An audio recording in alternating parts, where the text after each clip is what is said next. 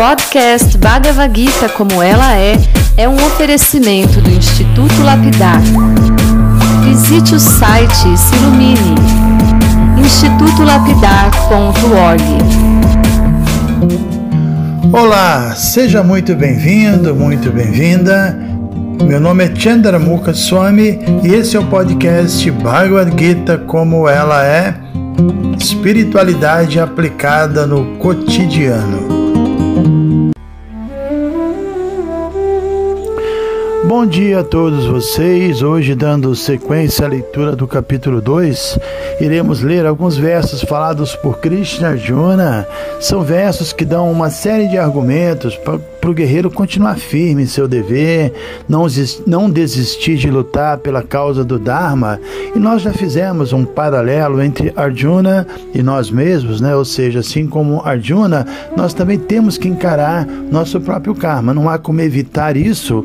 O karma de Arjuna o levou a enfrentar seus inimigos e o nosso karma também fará a mesma coisa. Né? Para isso, também que o karma existe para nos colocar cara a cara com nossos assim chamados inimigos e, se possível, derrotá-los.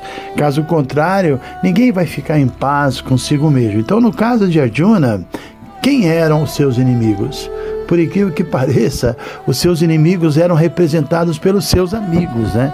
Vejam bem, eu disse representados, porque eu estou querendo enfatizar esse ponto, para que não haja confusão, né? Para que ninguém pense que necessariamente os amigos ou os parentes são os seus empecilhos, né? É verdade é que enquanto alguém transfere os seus problemas para os outros, né, enquanto alguém briga com os outros e não consegue é, entender que a briga é com ela mesma, então essa pessoa ainda não está, podemos dizer assim, assumindo a sua posição de verdadeiro guerreiro espiritual. Né? O verdadeiro guerreiro espiritual, ele tem certeza que seu único inimigo é sua própria ignorância, e é essa ignorância que cria a distância entre ele e, e as verdades verdades espirituais. Isso é chamado de Maia, ilusão, até porque essa distância entre nós e, e, e, as verdades, inclusive entre nós e Deus, ela realmente nem sequer existe, né?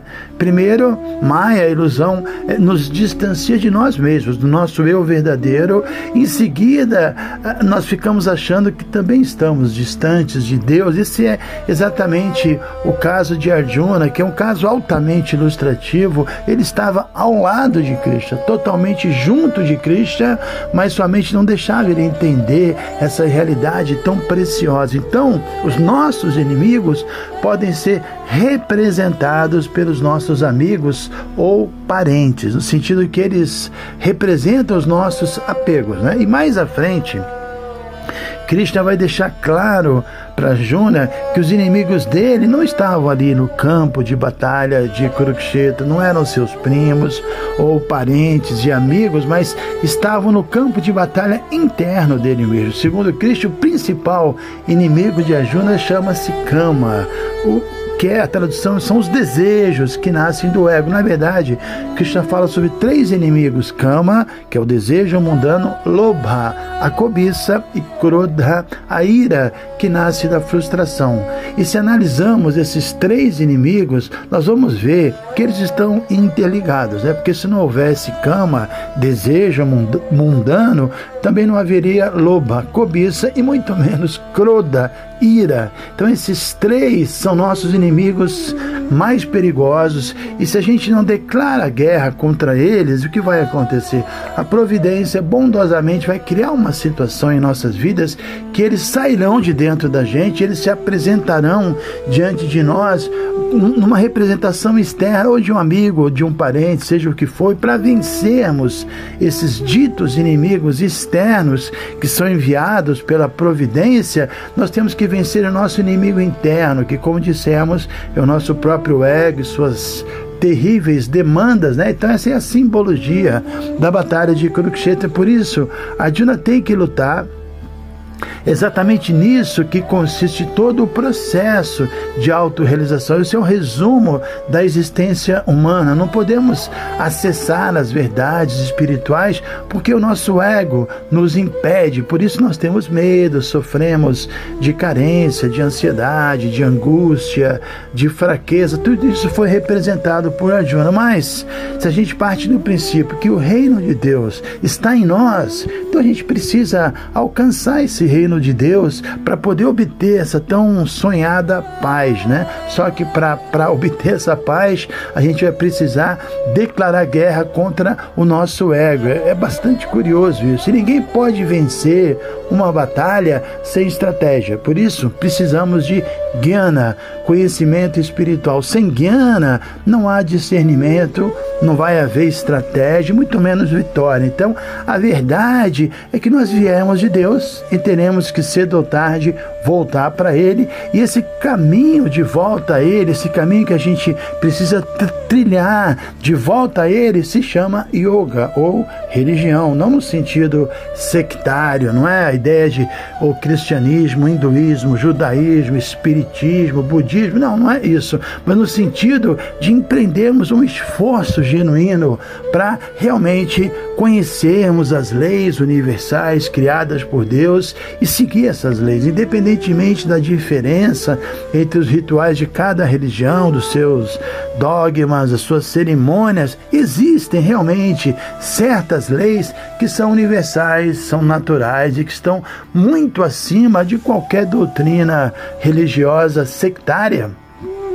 Na verdade, o que nós chamamos de leis naturais são leis de Deus. Né? Essas leis naturais existem desde sempre, elas já existiam quando nós não estávamos na Terra e vão continuar existindo quando a gente sair daqui. Na verdade, no lugar de usar o termo leis naturais, deveríamos usar o termo leis divinas. Né? O problema com o termo natural é que, por vezes, ele nos remete à ideia de uma coisa automática. É natural, é automático, mas não é o caso, né? Nós costumamos chamar de lei natural é, qualquer lei que não, não tenha sido criada pelo homem, como por exemplo, sei lá, a lei da gravidade. Mas isso não significa que por trás da lei da gravidade não exista um criador. Isso é um absurdo, né?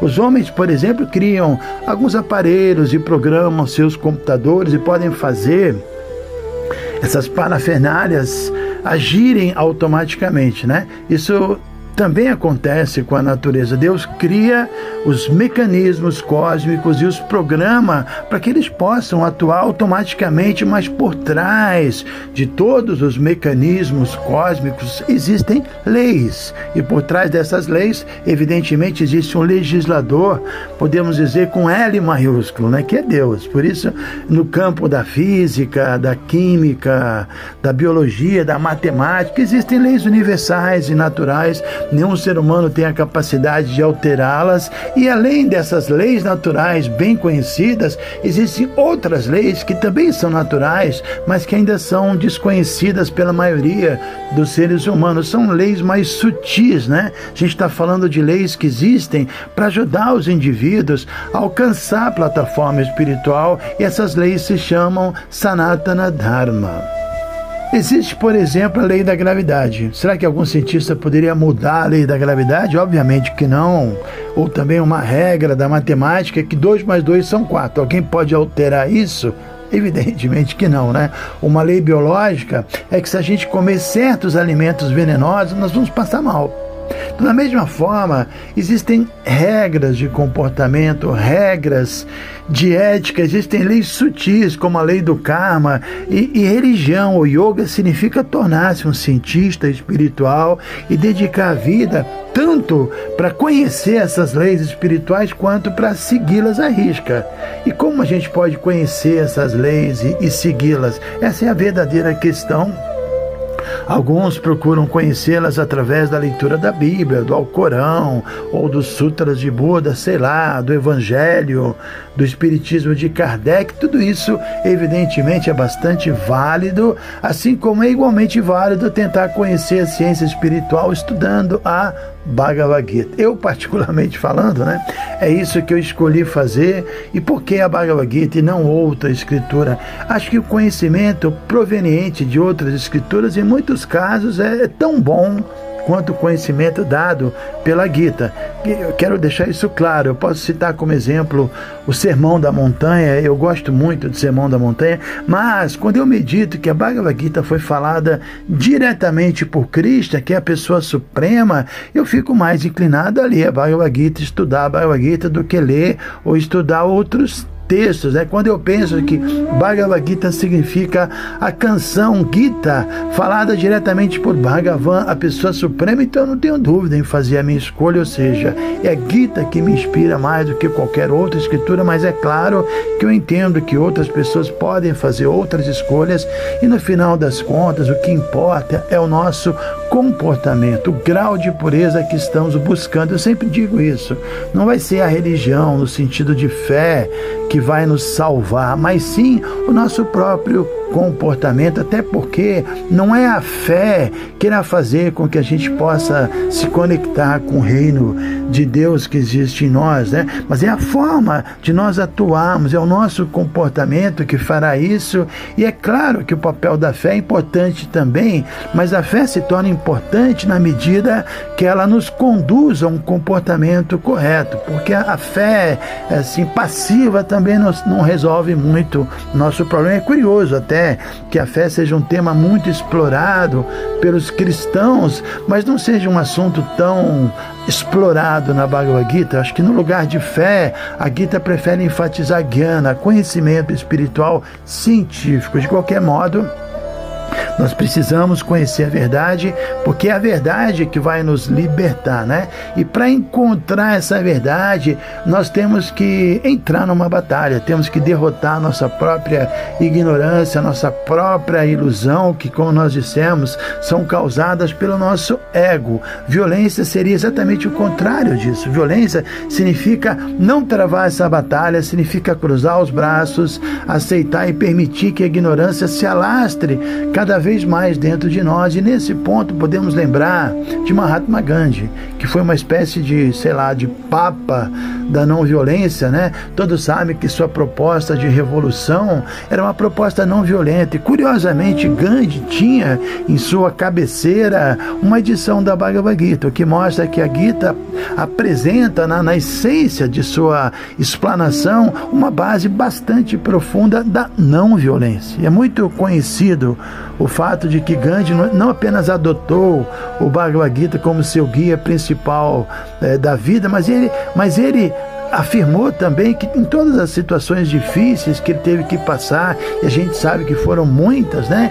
Ele sempre encontrou consolo, sempre encontrou uma orientação adequada na Bhagavad Gita. Ele diz que quando no meio do maior pesar eu abria a Bhagavad Gita encontrava um verso que me confortava e eu começava a sorrir no meio daquela agitação toda. E é também bastante conhecido que ele disse que o objetivo real da sua vida era conhecer Ishvara ou o controlador a pessoa suprema, eu realmente não sou uma autoridade sobre Gandhi, mas até onde eu sei, ele foi um karma yogi, uma pessoa que ofereceu suas ações a Deus, que é uma das recomendações claras da Bhagavad Gita. Ele afirmou que se ele soubesse que poderia conhecer Deus se retirando, vivendo isolado numa caverna no Himalaia, ele faria isso. Mas ele acreditava que a melhor forma dele encontrar Deus seria no seu conterrâneo que está ali sofrendo. Por isso ele escolheu servir a Deus através dos seus companheiros. Isso é bonito, né? Uma, uma boa visão essa de que nós devemos servir a Deus através das pessoas próximas, né? E o nosso tempo aqui já está quase se esgotando, eu me inspirei aqui, mas vou rapidamente ler alguns versos para terminar o nosso áudio do dia. Então vamos do verso 31 ao 38. Considerando teu dever específico de kshatriya, deves saber que não há melhor ocupação para ti do que lutar conforme determinam os princípios religiosos e assim não há necessidade de hesitação. Ó Parta, felizes são os chatras a quem aparece essa oportunidade de lutar, abrindo-lhes as portas dos planetas celestiais. Se, contudo, não executares teu dever religioso e não lutares, então, na certa, incorrerás em pecados por negligenciar teus deveres e assim perderás tua reputação de lutador. As pessoas sempre falarão de tua infâmia, e para alguém respeitável, a desonra é pior do que a morte. Os grandes generais que têm na mais alta estima o teu nome e fama pensarão que deixaste o campo de batalha simplesmente porque estavas com medo e, portanto, te considerarão insignificante. Teus inimigos te descreverão com muitas palavras indelicadas e desdenharão tua habilidade, que poderia ser mais doloroso para ti.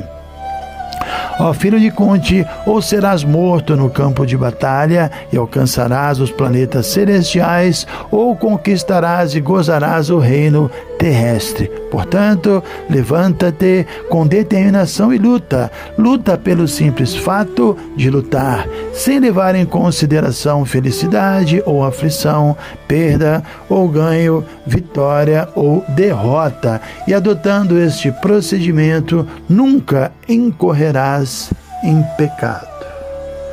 Muito bem, então quem já leu o Mahabharata sabe, né? O Mahabharata descreve que o guerreiro Arjuna havia vencido até semideuses em outras batalhas. Ele era muito famoso, ele era assim, todo mundo conhecia a fama de Arjuna, de modo que se ele fugisse da batalha, essa reputação dele ia por água abaixo. Então Krishna está aqui alertando ele quanto a isso e está aconselhando a permanecer na batalha, mesmo que isso signifique enfrentar a morte. Essa, essa é a sina do guerreiro.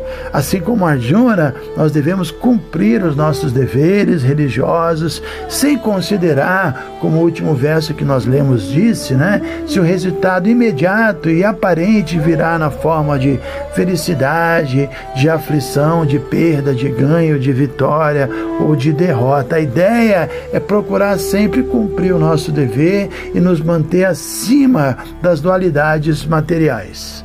Hare Krishna.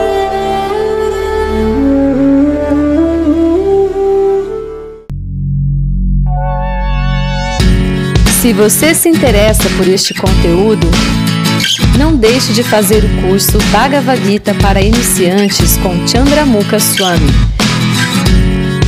Para você se informar, é só entrar no site institutolapidar.org. Você vai ver que é um curso completo. Você vai estudar todos os 700 versos e vai entrar nos principais elementos filosóficos da Bhagavad Gita. São bem mais de 100 horas de estudos. Você pode assistir a hora que quiser e quantas vezes quiser. Dá um pulinho lá então. institutolapidar.org